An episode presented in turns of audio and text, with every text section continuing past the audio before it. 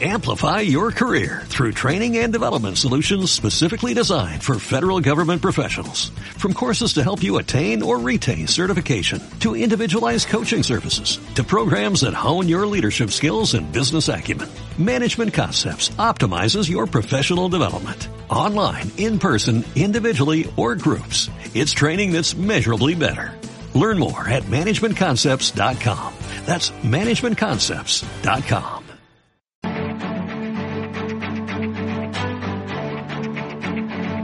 En Capital Intereconomía, el consultorio de bolsa.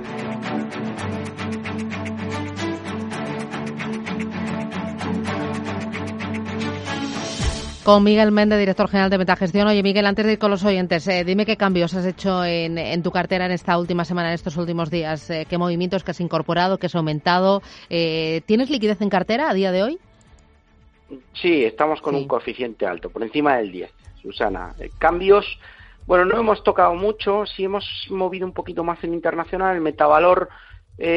aumentamos un poquito la exposición en Celnes el día que caía, hemos aumentado un poquito también Iberdrola, y seguimos manteniendo la estructura con, con, renovables y bueno, pues está yendo bien, seguimos manteniendo liquidez, probablemente en la mañana de hoy hagamos algo más de liquidez y bueno, la parte buena es que tengo que decirlo, nos han, Metavalor ha conseguido la quinta estrella en Morningstar eh, hace un par de días, eh, que me daban la noticia, yo creo que es una buena noticia, una buena noticia para la gestora, agradezco desde aquí a Morningstar, a todo el equipo y en especial a, Julián Irola y a, Nacho Salido que hacen conmigo el equipo de Metavalor. Eh, básicamente eso. En, esta, en, el internacional seguimos, hemos he ponderado Amazon durante esta semana a principios porque me gustaba el movimiento y creo que va a seguir subiendo. Eh, he ponderado, hemos ponderado Netflix también, hemos incrementado alguna posición en mercado suizo, hemos incorporado alguna posición nueva como puede ser Roche o Lonza.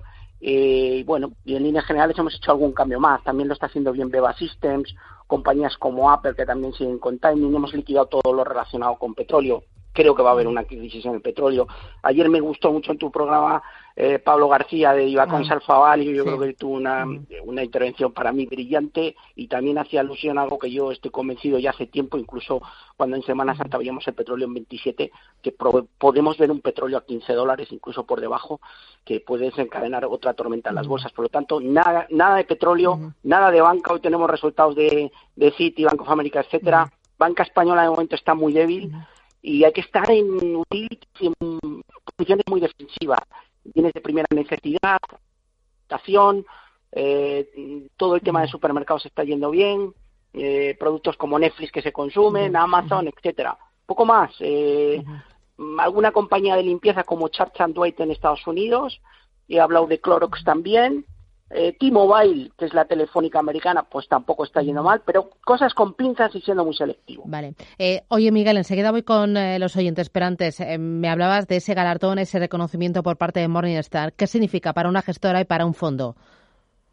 Bueno, es el grado máximo de calificación eh, que en este caso otorga Morningstar, que, que eh, al fin y al cabo eh, es la máxima distinción y significa que al final estás en el 10% de los fondos mejores de tu categoría, con lo cual Metavalor, que es un fondo con mucha tradición, con más de 20 años de historia y que en varios años ha estado número uno en su categoría, pues bueno, es el reconocimiento sobre todo a nivel personal al trabajo que desarrollamos. Yo y tanto Julián Liroga como Nacho Salido en el día a día. Gracias a todo el equipo, a toda mi gestora que lo está haciendo muy bien, también Batalla, Tordable y todos los, todo el equipo back office. Pues bueno, bien, eh, reconforta. No estamos en el mejor momento en España y creo que se avecinan momentos malos, pero bueno, eh, dar las gracias a Morningstar por el reconocimiento. Bueno, eh, voy con los oyentes. Empiezo por Juanjo. Buenos días.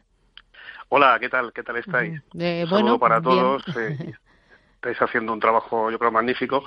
eh, bueno, saludarle, por supuesto, a Miguel. Yo soy un, fan, un supporter, ¿no? Que sería en términos futbolísticos de, de, Miguel. Me parece un fenómeno, desde luego. Eh, y, eh, y, le sigo, eh, pues, eh, casi siempre.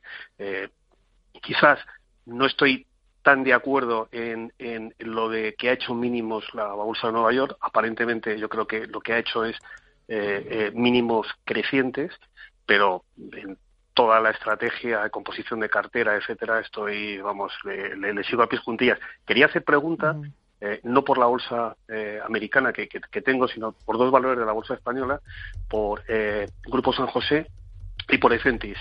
Muchísimas gracias a todos y cuidaros mucho. Un abrazo. Gracias, un abrazo. ¿Qué dices, Miguel? Bueno, gracias a los oyentes. Bueno, o sea, le doy las gracias, pero mm. no he dicho que la bolsa americana haya hecho mínimos, ¿eh? Mm. no, a lo mejor no me he explicado bien. Creo que puede incluso haber nuevos mínimos y que se pueden retestear mínimos, porque he dicho que ha subido mucho y que creo que vamos a volver a testear, a testear niveles por abajo. No me sorprendería que hubiera nuevos mínimos, incluso que se perdieran. Eh, dicho lo cual, pues le agradezco un montón el seguimiento. A ver, San José, yo sé que tienen el proyecto aquí de San Martín, etcétera, etcétera. Me cuentan algunos clientes todas las bondades de la serie. A mí, personalmente, no me gusta. No me gusta este tipo de series por su escasa liquidez, pero tampoco me gusta técnicamente. Es decir, si se da cuenta, todos los máximos que ha ido desarrollando desde mediados del 2019 son decrecientes. Y ahora mismo, después del rebote que hizo hasta niveles de prácticamente 5,80, pues ha caído. La sensación es que el rebote hasta niveles de 4,60 va a volver a perder el soporte en 4 y si pierde, en concreto le diría 3,88, que es el soporte que tiene en finales de marzo, pinta feo y podría volver a testear niveles de 3 figura, 3.10, 3.20. A mí no me gusta la serie. En el caso de Centis, que la hemos visto subir fuerte en días precedentes, ayer la verdad que tenía subidas muy importantes, bueno, es un rebote dentro de una gran tendencia bajista. Eh, este tipo de valores te pueden hacer cosas de estas e incluso continuar subiendo. Tampoco me gusta y tampoco lo tendría. Siento no identificarme aquí en este tipo de valores igual, no me gustan valores normalmente tan pequeños y no me gusta el movimiento. Hoy está dibujando una vela envolvente bajista desde niveles de 0.35, mucho cuidado si pierde la zona de 0.2930 porque se iría pues prácticamente a los 0.26. Ojalá le suba, ojalá le recupere, le recomiendo lo mejor. Soporte importantísimo en 0.20, ese es el, el gran soporte que tiene y la resistencia en 0.35. Si superase 0.35 sí podríamos ver un nuevo tramo alcista hasta 0.43. Pero vamos, no me gusta la serie. Vale. Eh, voy con Vicente Oviedo. Buenos días. Sí, hola, buenos días. Eh, bueno, eh, primero dar las gracias a Radio Intereconomía y a don Miguel Méndez por la ayuda que nos prestan a los pequeños inversores. yo estoy comprando Amazon todos los meses, pues unas pocas, ¿no? Porque son muy caras, bueno, unas tres, una cosa así. Y ahora estaba pensando en hacerlo en la bolsa de Frankfurt, pero tengo dudas. No sé si en Frankfurt o en o la de Nueva York. ¿Qué me aconsejaría al respecto sobre Amazon? Y luego, esto, Celnes el día 1 de abril, como hecho relevante, eh, figuraba que había entrado un fund que se llama Citeyen, no sé si lo conocerá, y esto pues me, me, me, confunde también un poco porque en el caso de día creo que tuvo bastante que ver en se ponía en las dos posiciones larga y corta. Y luego entre RWACS ¿Cuál de las dos me aconsejaría para entrar? Muchas gracias. Eh, estupendo. Oye, mencionaba Amazon y ya has comentado que tú has incrementado posiciones en Amazon, en la bolsa americana y en Netflix también. Bueno, Amazon es nuestra posición número uno. ¿Cuánto, pesa en la cartera? Bueno, pues más de, más de un 8%. Mm. no me digas que te digan los pesos exactos, pero más de un 8%. Eh, me gusta mucho, eh, lo está haciendo muy bien y creo que su demanda es que cuando ve Susana lo que está haciendo Macy's, que es prácticamente podríamos decir el corte inglés americano, o ve lo que está haciendo Chicos Fax el otro día, que es una compañía retail que yo siempre he seguido, o es eh, compañías como JCPenney que están prácticamente en la ruina, es que se los va a cargar a todos lo del retail físico. y es que ahora encima está vendiendo también productos de primera necesidad, de alimentación, etcétera. O sea, y está sirviendo. su demanda, hoy leía que la demanda que tiene no tiene precedentes. Es decir, tiene lista de espera, de espera en Whole Foods en el área de alimentación en Estados Unidos. O sea, es brutal. Y esto el mercado lo tiene que lo está recogiendo ya y lo, y lo va a seguir recogiendo. Yo creo que lo va a hacer muy bien. Entonces, Amazon, pues sí, vaya comprando. Respecto a qué comprar, la, la del Cetra o la americana, no tenga dudas. Nunca compre algo que no sea la matriz. Eh, la americana. Deje el Cetra que va a tener menos liquidez y la cotización va a estar más alterada, etcétera. América. Eh, luego nos preguntaba rápidamente por Celnes. Yo, estoy muy positivo en Celnes, creo que va a ir a buscar los 50. Eh, me da igual el hedge que haya entrado y creo que esto es ganador. Han comprado postes a, a Nos, la portuguesa, esta semana, que, que comunicabais también la noticia es, alcista y lo hace muy bien en momentos que, en los que el, mercado se tambalea. Por lo tanto, cierto carácter defensivo, eh, saludable, tiene un peralto, pero me da igual. La compañía tiene atractivo y me gusta. Y luego respecto a qué comprar, ACS. ¿Era ACS o, RWE? O RWE, sin duda, RWE. ACS ya ha subido mucho y creo que se va a tomar un descanso. Mm, voy con Sol. Buenos días, Sol de Madrid. Hola, buenos días. Mira, le quería preguntar al analista por ENCE, que estuvo lo de la semana pasada diciendo que bueno, qué tal, y por Airbus. ¿Vale? Las tengo compradas y bueno, poco preocupada estoy. Gracias, buenos días. Gracias. A ver, compradas y preocupada. Bueno, yo creo que, a ver, tendría que ver exactamente, estos días no he mirado la celulosa, cómo está el precio, sobre todo en, en China, pero se ha parado en la zona de 2,85, tampoco es preocupante, la bajada es de 15 céntimos, que aproximadamente ronda un 3-4%, pero yo creo que si vemos descensos en el IBEX volverá a zonas de 2,50, 2,45. Eh, bueno, está muy castigada. ENCE, la verdad, dará dinero en algún momento, pero no es malísimo el gráfico en el corto, en el corto, pero desde luego si pierde la zona de 2,45 mm, va a tener sensaciones negativas y podría volver a la zona de 2,20. Eh, la otra cuál era, Susana, que me he perdido, ENCE y... Mm, Airbus. Airbus, sí. es verdad. Bueno, la verdad que Airbus ha hecho un movimiento bueno, es de esas compañías que a mí me gusta en el sentido que su management creo que ha creado valor en los últimos años y lo ha hecho muy bien y ahora se ha encontrado con, con todo esto del coronavirus. Doble, doble suelo en niveles de 50, estamos en 57, sinceramente me encanta Airbus, tenemos un poquito en cartera, pero creo que puede volver a testear niveles de 50, muy, probablemente. Eh, tres minutos para alcanzar las 10 de la mañana. Hacemos paradita, volvemos. Sigue el consultorio 609-224-716.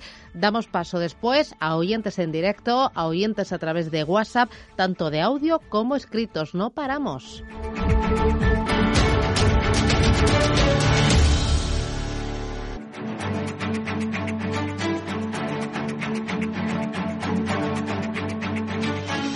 Consultorio de bolsa hasta las 10 y 20 de la mañana aquí en Radio Intereconomía, en Capital Intereconomía. Después, a partir de las 10 y media, consultorio de fondos de invasión. El teléfono el mismo, 915331851. Resolvemos sus dudas y hoy en este, en este espacio de, de bolsa con Miguel Méndez de Metagestión. Miguel, sigues ahí, ¿verdad? Sigo aquí. Vale. Eh, oye, em, eh, me decías que antes en cartera eh, tenías en torno a un 10% de liquidez. ¿Es el momento en el que más liquidez tienes? Bueno, estamos casi. a mí me gusta siempre tener un poquito, pero hemos estado muy expuestos y hemos ido progresivamente haciendo liquidez. Estamos entre el 10 y el 13, dependiendo cada fondo. Eh, sí, tengo liquidez y tengo perspectivas de aumentar más, porque vuelvo a repetir, la, subida creo que viene por parte de los bancos centrales, es ficticia, los hedge funds no se han unido y una subida desde 18.500 en DAO a 24.000 tan rápida, con la crisis sanitaria en pleno auge y sin haber una vacuna todavía y a nivel científico sin, con muchas incertidumbres, pues yo creo que es muy prematura la subida y que viene provocada sobre todo por, por la Reserva Federal. Creo que han hecho compras excesivas y van a aflojar un poquito la cuerda para, para que vuelva a bajar. Otra cuestión importante, Susana. El viernes se cumple la prohibición de cortos en España que estableció CNMV. Durante esta semana estaban, van a discutir si hay una ampliación de la prohibición de cortos o no. Sería importante porque ciertos valores podrían sufrir mucho si se levantara la prohibición de cortos. Yo espero que el regulador probablemente extienda la, la medida y, y, dé un poco de tranquilidad, sobre todo por el ataque de ciertos hedge funds hacia compañías españolas que yo creo que van a estar muy expuestas por nuestra exposición, la exposición en nuestra economía al turismo. Entonces, hay que estar atentos. El viernes vence la prohibición de cortos, a ver entre medias qué hace el regulador y, si CNMV extiende esta prohibición o no. Eh, vamos con notita de voz. Hola, muy buenos días. Soy Carlos de Salamanca. Eh, me gustaría que me diera punto de entrada para Amazon y para AMD. Mm, ¿Cómo ve Repsol? Soportes y resistencias. Muchas gracias. Amazon y AMD para entrar, ¿no? Eh... Sí, bueno, a ver, en Amazon hoy viene cayendo bastante el mercado, los futuros caen un uno y medio, ahora mismo el Dow Jones, el, Nasdaq está más fuerte, Yo creo que el mercado está apostando más por la tecnología, algo que hasta ahora no habíamos visto. Eh, yo creo que lo va a seguir haciendo bien y que se va a descorrelacionar del mercado. Probablemente hoy empiece titubeando algo más por la caída del futuro, pero es que mm, ya todos estos días, días muy malos lo hace bien Susana y días muy buenos también lo hace muy bien creo que hay que entrar. Objetivo, yo creo que en el corto 2.400 es muy probable. Mm. Eh, ¿Podríamos ver un 3.000 en medio de la crisis? No descarto. A mí me gusta. No me perdería el tren. Ya entra un poco tarde porque habría que haber entrado en zonas de 2.000, 2.050, eh, incluso 2.100 como mucho. Estamos en 2.300 casi. Pero bueno, es un valor que me gusta. eh, Amazon luego nos preguntaba por AMD. Bueno, está incrementando mucho su cuota de mercado del 17% pues han salido los nuevos eh, procesadores de Intel y tampoco eh, están a la misma altura que los de AMD. AMD ya se está incorporando muchos portátiles. La demanda de, consumibles informáticos y de, y de portátiles propiamente dicha y ordenadores ha aumentado mucho durante la crisis y esto va, va a favorecer a AMD, que ya su directora había comentado que no se iban a ver muy afectados sus resultados por la crisis del coronavirus. Por lo tanto, creo que la empresa tiene salud, goza de la predisposición positiva del mercado. Y fíjate, Susana, antes del coronavirus llegó a tocar 59 dólares, ayer tocaba 55 en medio de todo lo que nos ha caído una empresa de semiconductores. Eso demuestra la fortaleza de la compañía. Hay que estar en posición larga. Muy bien. Eh, Rubén, consultas a través del texto. Venga, pues vamos uh, con alguna de ellas. Por ejemplo, nos preguntan para Miguel Méndez por Vidrala, para entrar. Dice que ayer superó con fuerza la media de 200 sesiones y recuperó el 61,8 de la caída. Si podría volver a máximos, es José Manuel. ¿Qué dices? Antes alguien, antes alguien nos preguntó por Repsol, ni tocarla. El crudo está en 19 dólares 47 eh, ahora, cayendo un 6. No tocaría nada de petróleo, ya lo dije. Vidrala lo está haciendo bien técnicamente. La parte un poco negativa es que no tiene mucha liquidez esta compañía, pero desde el punto de vista técnico me gusta, está en 87.90, ha recuperado muy fuerte desde niveles de 68 está a un porcentaje no muy alto, en torno a un 8 o 9% del máximo, en 98, y tiene buen aspecto técnico. La verdad que invita al optimismo la mm. serie. Vigile por debajo niveles de, voy a decirle 84 y medio. Si pierde ese nivel, habría que cerrar los largos. Pero vamos, el aspecto técnico de momento en el corto es bueno. Vale. Eh, vamos con notita de voz. ¿Vidrala habíamos dicho? Ah, sí, ¿Vidrala también? ¿Lo tienes? Sí, es la que, te, como ah, os he comentado, Vidrala. Por debajo de la zona 84 y medio hay que cerrar. Eh, resistencia 91 mm. y ya el máximo está 97 y medio. Preguntaba si podría volver a máximos. Sí, podría. Vale. Vamos con notita de voz. Buenas, mi pregunta para el señor Méndez es sobre las eléctricas españolas Endesa e Iberdrola, a ver que las me las analizara y a ver hasta dónde ve que puede llegar y también que, tal vez envidia del Nasdaq. Venga, gracias, un saludo y enhorabuena por el programa. ¿Qué dices?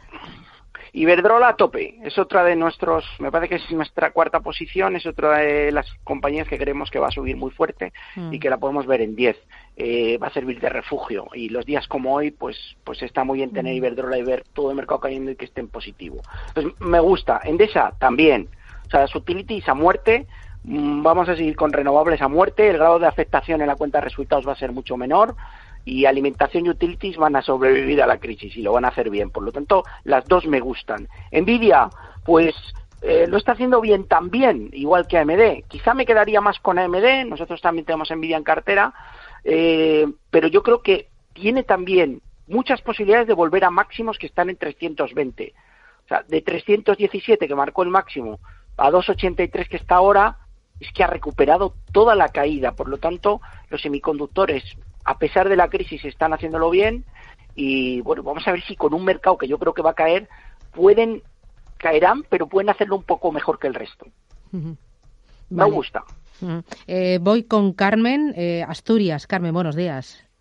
Hola, buenos días y felicidades por el programa. Gracias. Quería preguntar, a, quería preguntar al analista cómo ve para entrar a medio largo Bankinter o alguna de las energías como Iberdrola, Solaria o, o Repsol.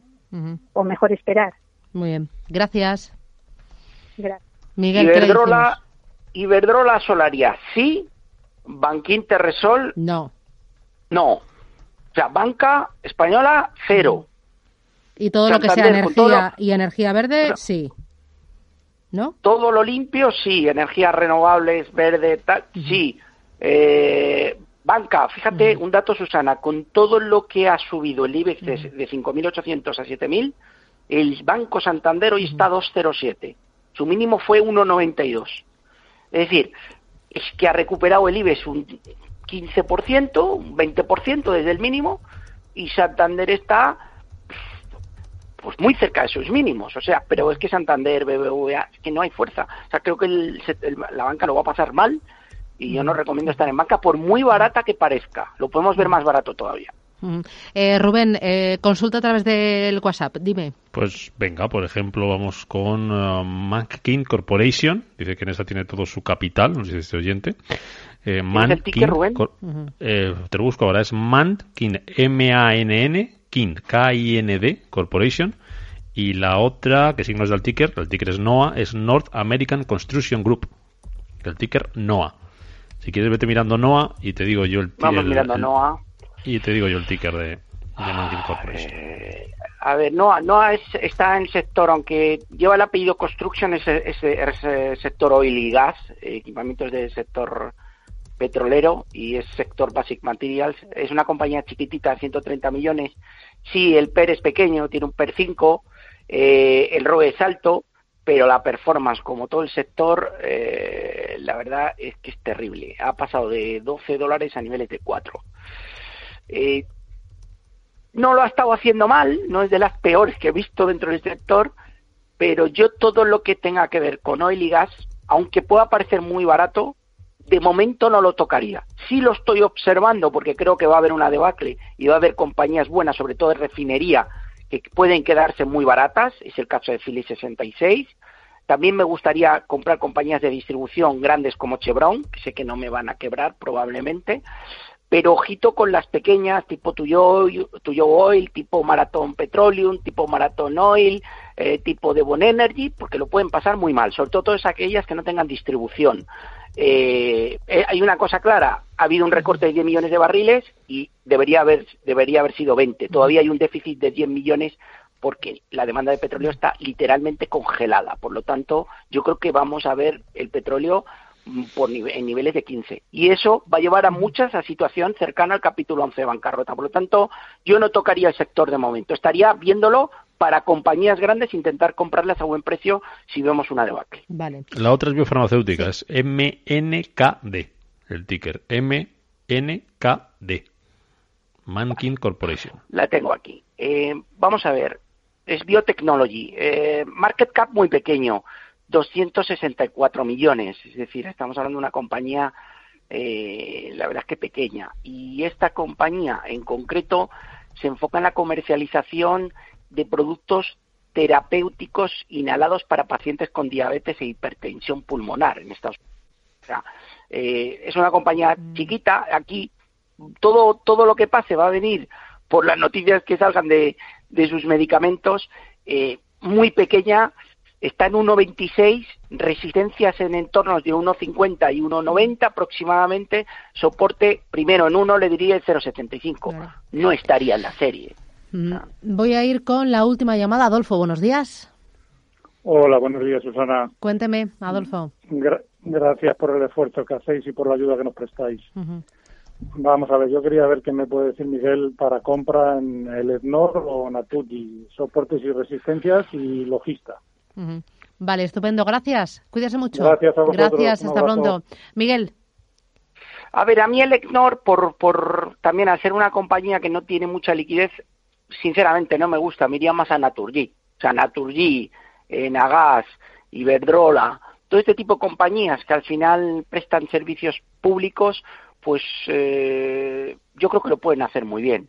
En el caso de Naturgy todavía no, o sea, está muy parada en entornos de 16, deberíamos ver una ruptura al menos de 17, 17, 10 y ahí daría una señal de entrada. A mí personalmente la que más me gusta es, Iberdrola.